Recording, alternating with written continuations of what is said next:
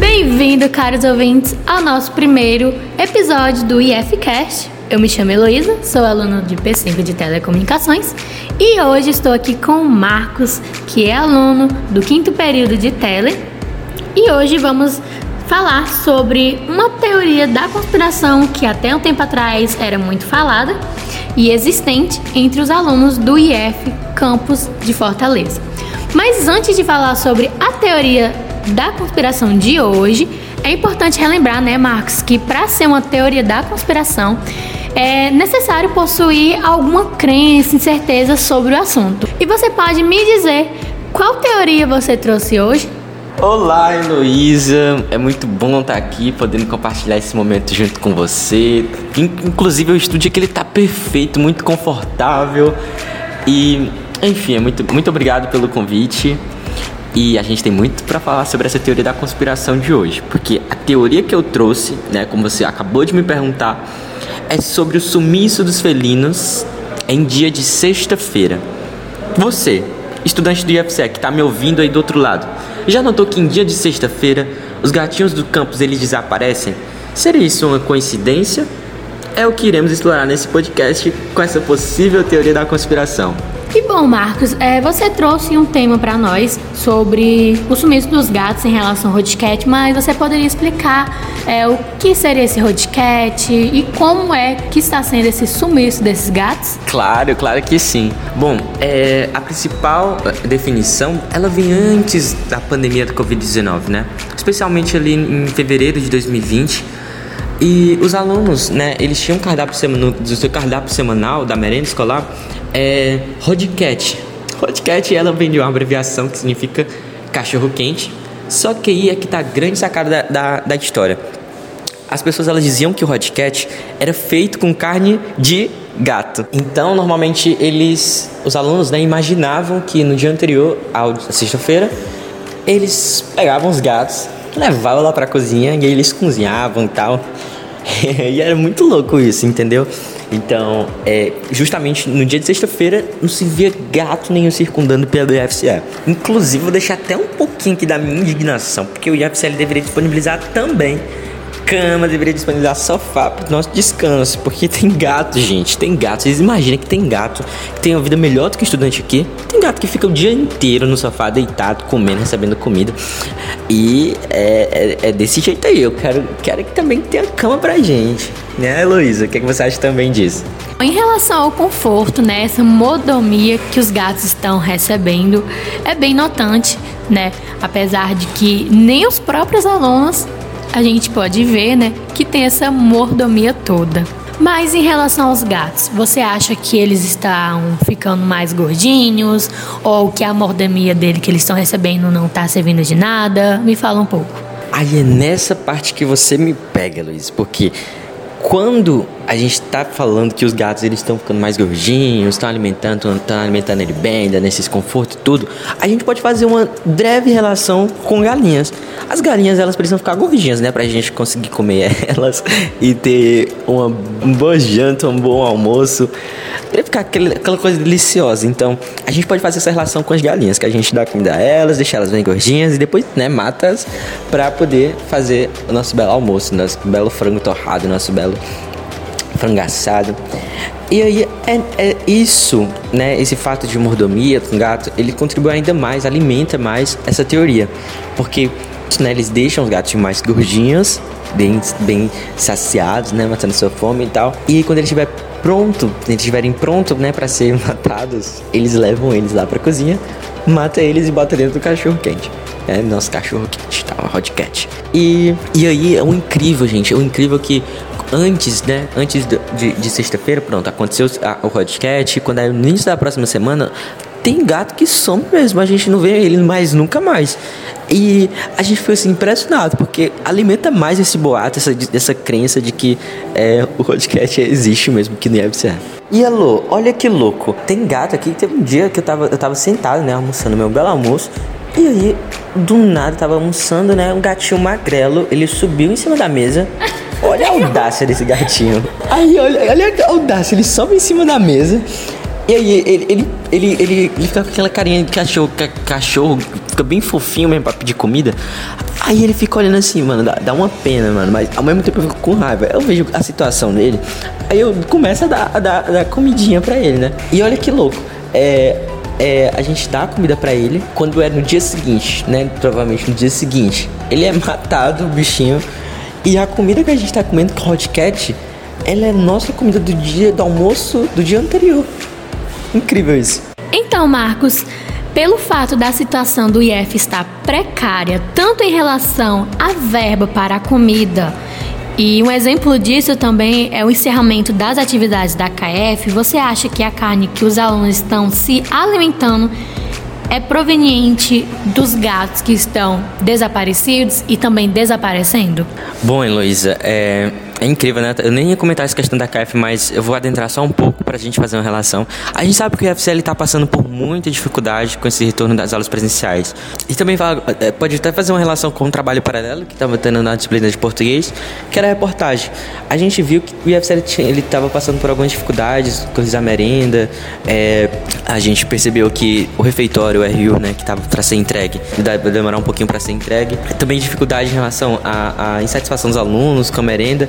Então, eu acho que tudo isso possibilita para um, um, uma alimentação dessa, dessa teoria. Porque, por exemplo, no momento que o EFCL está passando por essas dificuldades, é, a gente consegue montar assim, um contexto dizendo que, é, por essa dificuldade que eles estão passando, eles vão é, adentrar por outros caminhos e aí é, é, exatamente esse o ponto que chega, que é, é pegar os gatos, não tem carne para fazer, não tem fornecedor para distribuir alimentos bons para os alunos, então eles vão utilizar esses gatos, pronto, vai sumir os gatos, eles vão utilizar os gatos para fazer é, essa nossa alimentação. Então tudo isso está atrelado, né? É, tanto esse relação à, insatisfação dos alunos, também é, principalmente nesse, nesse semestre que a gente está tendo, né, que está tendo muita dificuldade, tudo isso em relação também com o mundo exterior, né, com, as, com o aumento do preço do gás, do desse, desse, todo esse negócio da gestão que, que eles já explicaram já em nota, e eu acho que tudo isso tem, tem uma relação e contribui para alimentar mais ainda essa teoria que, que não vem de hoje, então, caros ouvintes, chegamos ao final do nosso primeiro episódio do IFCast. Marcos, agradeço a sua presença e também ter contribuído com algumas informações. Eu que agradeço, foi excepcionalmente incrível ter contribuído nesse podcast e, e, é desse jeito mesmo. A teoria ela sempre vai deixar essas dúvidas, né? Inclusive, quem toma o partido de, de, dessa teoria é cada um, né? Individual, se acredita ou não. Eu que agradeço pela, pelo convite. Muito obrigado, tá bom? E agora, caro ouvintes, é com vocês. Fica no ar se essas dúvidas elas ainda estão presentes no IF ou se realmente tudo isso acabou.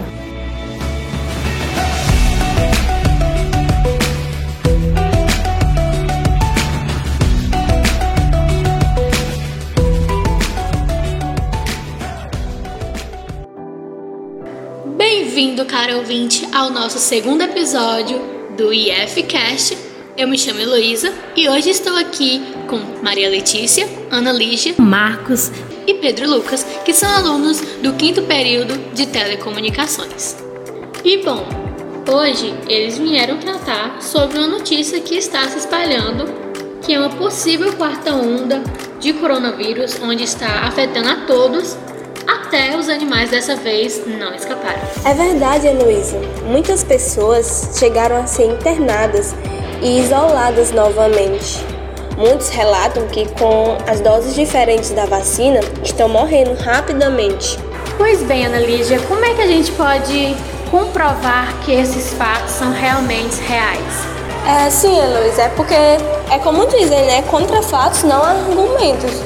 Por exemplo, hoje mesmo passou no CETV a notícia e a população toda está em choque porque depois dessa terceira onda agora surge uma nova que é capaz de afetar até os animais e deixar a pele da pessoa de outra tonalidade. Então isso foi algo que está deixando as pessoas com medo e a gente não sabe como é que vai ser o futuro, né, daqui para frente. E bom, e enquanto às situações dos indígenas que estão sendo vacinados, é, vocês têm alguma informação? Porque querendo ou não, é um povo que fica na margem da nossa sociedade, né? Pois é, cerca de 10% da população indígena vem sofrendo com esses efeitos é, da, das aplicações das vacinas. É, quase um terço da população é, que já morreu por conta disso. Algumas fontes científicas afirmam que houve um erro genético no desenvolvimento da vacina. Infelizmente, alguns deles, algumas delas já tinham sido aplicadas quando perceberam o erro no material. Essa população já possui difícil acesso às vacinas e quando, quando conseguem, elas ainda adquirem um material de qualidade duvidosa. Pois é, sinceramente, e Letícia, você sabe me dizer se as vacinas elas estão trazendo vantagens para a população em geral? Bom, Heloísa, respondendo a sua pergunta, as vacinas é, serviriam de, de grande ajuda, pois só o cuidado de manter, de só o cuidado que, que a gente tinha basicamente, a gente tinha, não, a gente tem ainda só de tipo usar máscara, lavar a mão com álcool. De certa forma, isso não foi tão eficaz quanto as vacinas. Então eu acho que sim, as vacinas foram muito eficazes nas nossas vidas e ainda estão, estão sendo eficazes.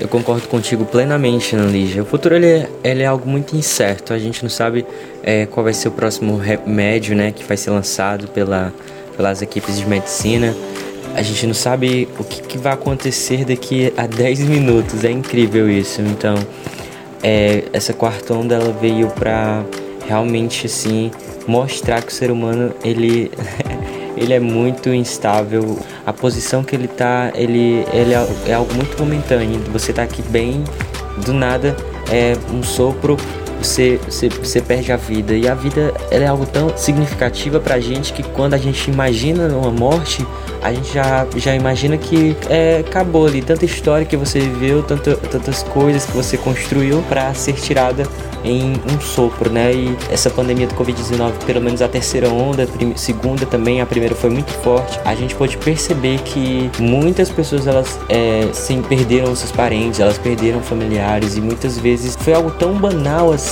por exemplo, a gente pôde ver aquele caso da Anissete Bruno, né? Que ela tava na sua casa, né? De boa e aí do nada é, o seu sobrinho, né? Ele veio na casa dela, acabou transmitindo o vírus e ela morreu, infelizmente. Uma atriz que conquistou muita coisa, né? Fez a sua carreira é excelente, excelente atriz e infelizmente pelo sopro é realmente assim ela faleceu. Mas a gente pode perceber, né, que apesar, né, de ter lançado essa vacina contra o vírus, a gente percebe que muita gente está relatando que a sua tonalidade de cor de pele está ficando de uma cor diferenciada, totalmente diferente, né? Tá ficando verde.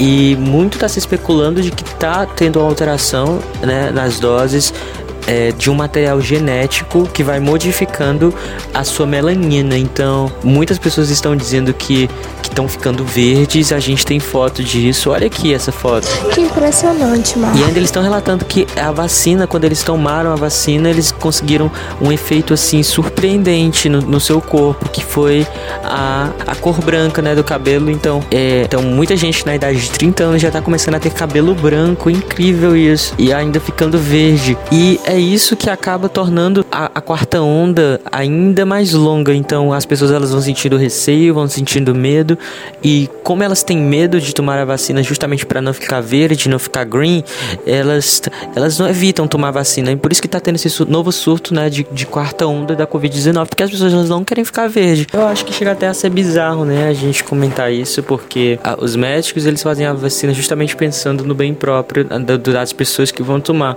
Mas tal, eu tomei, por exemplo, mas eu não fiquei Shrek, eu não fiquei, por exemplo, é, é com cabelo branco, eu sei que meu cabelo branco ele vai ficar daqui um tempo, né? mas Maria Letícia, você acha que as pessoas elas devem se conscientizar porque Muitas vezes isso aqui é boato, né? Muito boato que acontece, as pessoas elas levantam, né? Trazem à tona esses boatos, distorcem as informações, distorcem é, o conhecimento científico. E você considera isso uma fake news? E quais são os mecanismos que você acha que devem ser tomados, né, para prevenir que esse tipo de informação se espalhe facilmente, apesar de ser facilmente espalhável na internet? Qual é a relação que você pode fazer disso para que evite é, o envio dessas fake news que acaba atrapalhando também é, o salvamento de vidas, né? Muitas pessoas elas acreditam nessa, nesses boatos, nessas notícias. De que forma você acha que é, a tecnologia ela poderia ser utilizada, né? Inclusive poderes executivos, públicos, para evitar que esse tipo de informação. E Marcos, respondendo a sua pergunta, a relação entre a, em relação a fake news, eu acho que pessoas deveriam ter mais consciência e saber que uma mentira pode sim agravar na vida de, de outros.